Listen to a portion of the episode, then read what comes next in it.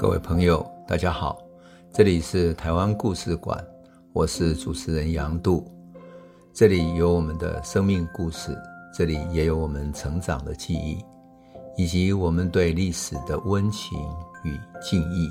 欢迎您收听。各位朋友，大家好。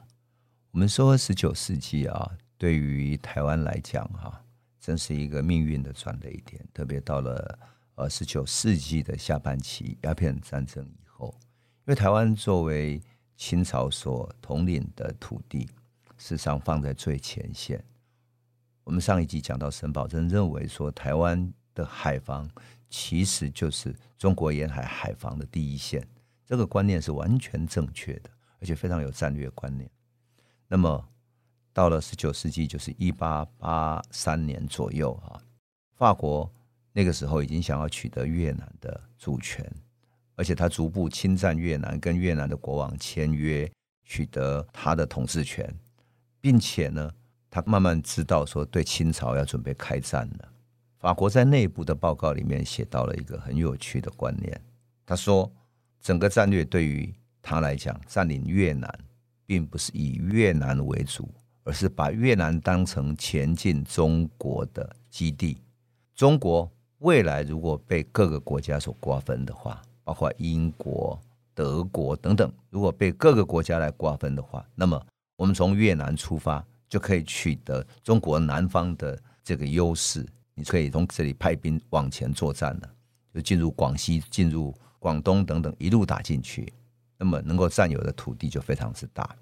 这个就是法国看到清朝在鸦片战争被打败不堪一击啊。他就觉得占领中国绝对不是什么问题，可是这也是他的另外一个弱点，因为他太轻敌了。所以他在越南跟清朝的军队，特别刘永福的军队一开战之后，两方就各有胜负了。然后打来打去的战争拖延下来，啊，法国为了迫使清廷早一点投降，然后就决定学英国扩大战场。怎么样呢？他要把战事延伸到整个大陆的东南沿海去，也就是。战事不再只是在法国所统领的越南这附近的一带而已，而是要把战场扩大到东南沿海。那么他决定先攻占沿海几个城市，来迫使北京投降割让。那结果法国又相中了台湾，为什么？因为台湾有基隆港，基隆港有补给煤矿，又有食物，所以他立刻决定要先把基隆港跟台湾整个攻打下来，把台湾作为他可以。进可攻，退可守的掌握大陆东南沿海的基地，这个思路从十九世纪的法国一直延伸到二十世纪到二十一世纪，战略上台湾不也是这样吗？很多国家不也是这样看待台湾的吗？好，我们回到一八八四年五月的时候，法国有一个舰队叫波尔达号，突然是开入了基隆港，然后呢，要求基隆港的这个守备哈。要供给他煤矿，而且他的舰长写信说：“对于我急需的煤矿，如果不立刻供给的话，我就要对基隆加以炮击。”清朝的守军只是守住基隆的小小地方官而已，他也不敢对抗，而且没有准备，所以就供给了一些煤矿，船舰就离开了。那知道法国有这个企图之后，清廷当然知道紧张起来，所以沿着东南沿海各个港口开始戒备起来。台湾也一样哈。台湾的兵备道那个时候叫刘鳌哈，他立刻各地加建炮台，然后建筑一些堡垒，买一些新的洋枪，然后在几个地方放置一些水雷。如果他们要进攻的时候，港口里面可以放置水雷作为阻挡。把台湾分为前后北中南五个防区哈。就在战云密布的时候，清廷还特别派直隶陆路提督刘铭传，他以福建巡抚。兼钦差大臣的身份来台湾整个督导军务，那个时候台湾当然还是一个福建的台湾府，所以刘铭传就到台湾来了。他在一八八四年七月十一号的抵达台湾，到十五号立刻进驻台北城。为什么要特别讲这个？因为他到达一般来讲都会到达台湾府的所在地是在台南，哦，他特别就直接进驻到台北城，准备到最前线来作战。他当然就增加炮台啦，等等来准备作战。果然，七月二十二号啊，他到达台北一个礼拜之后，法国水师提督叫里斯贝斯啊 Lespers，就作为清台的司令官，他派遣什么呢？派他的军舰先到基隆港港湾来这里侦察了，而且把他的舰队兵分两路，他准备一路什么呢？一路进攻淡水港，一路进攻基隆港。他认为清朝根本不堪一击的，所以他准备以陆战队去登陆基隆，然后呢，另外一路呢在淡水，然后两路呢在淡水会师。到了八月四号的时候，李斯卑斯的舰队进入基隆港。立刻向清朝政府下最后通牒，说：“你限二十四小时之内投降，割让基隆港，不然的话，我马上跟你开战。”结果清朝不理他，谈判破裂之后，八月他就开始进攻了。他首先打了基隆港的炮台，把主炮台打垮之后，再派两百多个陆战队的士兵由基隆的二沙湾那边去登陆了。这些地形其实我们都很熟悉哈，就从二沙湾那边登陆。然后呢，先破坏了海岸的炮台，让他们没有还击能力。那这些清朝的守将、基隆守将没有办法抵抗，只好开始撤退。撤退之后，法军的陆战队开始进攻到基隆市区，可是没有想到，他遭遇了非常顽强的抵抗。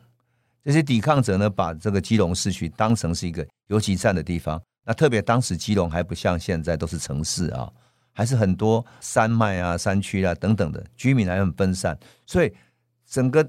法军一进来，派了两百多名一进来，一分散出去之后，其实人都分散了。但他还有一个最大的问题是什么？每一个士兵能够带的枪炮等等这些弹药是非常有限的。弹药打完了之后，他不就没得打了吗？所以慢慢的打完之后，他就中了一些埋伏，然后他们知道这样不行了，全部撤退回到船上。最后，李斯卑斯觉得他的舰队的人数不够，还不够占领，退回到哪里？退回到马祖。那时候他们已经在福州那一带哈，已经攻占下来了，所以把马祖当成他们的基地。到了八月底的时候，为了拿下台湾哈，法国决心加强战力，所以从越南的东清湾，就是北越那边东清湾那边哈，派了东京湾的舰队跟中国海附近的舰队两个合并，合并成为一个叫远东舰队，命令孤拔当司令，在台湾非常有名的这个孤拔终于出现了啊，他来当司令，组织了这五艘的战舰。再度进攻台湾，这次是志在必得。台湾呢也没有在休息的哈。刘铭传也很聪明，他不只动员所有他能够动员的官方的兵力而已，他包括台湾地方的乡勇等等的，也都动员起来。因为乡勇本身他们自己就有武装，他们自己有枪，自己有弹药，而且他们平常就训练有素，比他们的官兵更能打，而且为了保卫家乡非常团结，所以。雾峰林家的洞军林朝栋就率领台中的他们家的军队就来了，苗栗的民团也加入了，宜兰的噶玛兰这一带的啊，宜兰的民团也加入了，他们全部被刘铭传编入了狮球岭的整个防线里面。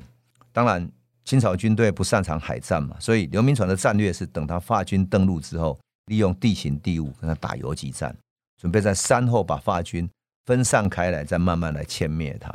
到了九月底。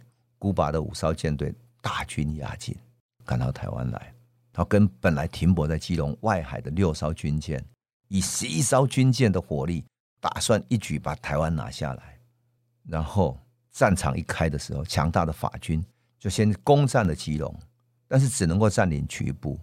他部队遭遇到不断的伏击，因为这些民团、这些军队非常熟悉地形，所以法军打得非常之艰难。就在基隆的攻防里面，他们觉得说，如果只是打基隆这一线还不够，他应该直接进攻淡水，从淡水也攻打下来之后，两边再来会师，跟上一次李斯卑斯的思路是一样的。所以他就派了六百个陆战队，准备去登陆淡水，把淡水攻打下来。想不到刘铭传也一开始判断法军一定会两路进攻，所以他也把很多战力部署到淡水去了，大概有三千多个清军。加上地方的民团哈，利用地形，利用林投树，淡水那里有很多林投树，还有竹围等等的，用这些植物当掩护哈，然后开始打埋伏战，甚至于在淡水的港口那边呢，他还弄了水雷，而且用很多巨石，很大的石头埋在淡水河的出海口那里。我们都知道淡水河出海口并不是太深哈，所以他投很多巨石，让他在靠岸的地方他无法靠近，因此。整个淡水其实是有很多准备的，而且当时淡水哈，我们都知道它开港之后有像英国的商馆，有茶叶的有各式各样的商馆，英国商馆也在淡水开了他们的商馆的这种代表处了。所以淡水并不是一个那么乡下的、那么偏远的地方，而是已经变成一个商港。这个商港里面，这些英国人又可以从法国、从其他地方、从商业的脉络得到很多情报，双边开始打起了情报战。因此，这些情报传说来传说去的，最后知道法军要来攻打，他们就开始做好了准备。因此，法军在攻打淡水这一仗打得非常惨烈。为什么？因为他们完全是打埋伏战，而且已经都准备好了。法军一上岸之后，发现那些植物掩护下，他的战场太大了。一打出去之后，哇！打完了之后，炮弹没有了。想要退回到岸边去的时候，他们开始反击，最后退回到船上去，死伤非常惨重。隔天哈、他还为阵亡的将士降半旗。这一仗打了十天，法军没有占到便宜，特别是淡水这一仗打得损失惨重。法国认为说要占领台湾没什么希望，那就干脆直接先占领基隆，封锁台湾海岸，迫使台湾投降好了。可他可能不了解，台湾其实还有台南呢，哪里只是台北而已，所以。整个战争就这样子拖延下来了。法国为了增强战斗力，哈，从越南一直征兵。换言之，台湾既然攻打不下来，那就征兵，直到攻打下来为止。这是一个战略目标。想不到从那时候开始打起来啊，台湾的民团不断打。今天是宜兰的打，打完了换共军，共军打完了换苗栗的，苗栗打完换清军，不断的征兵，不断的打。法军已经被台湾的这个战场拖住了，所以。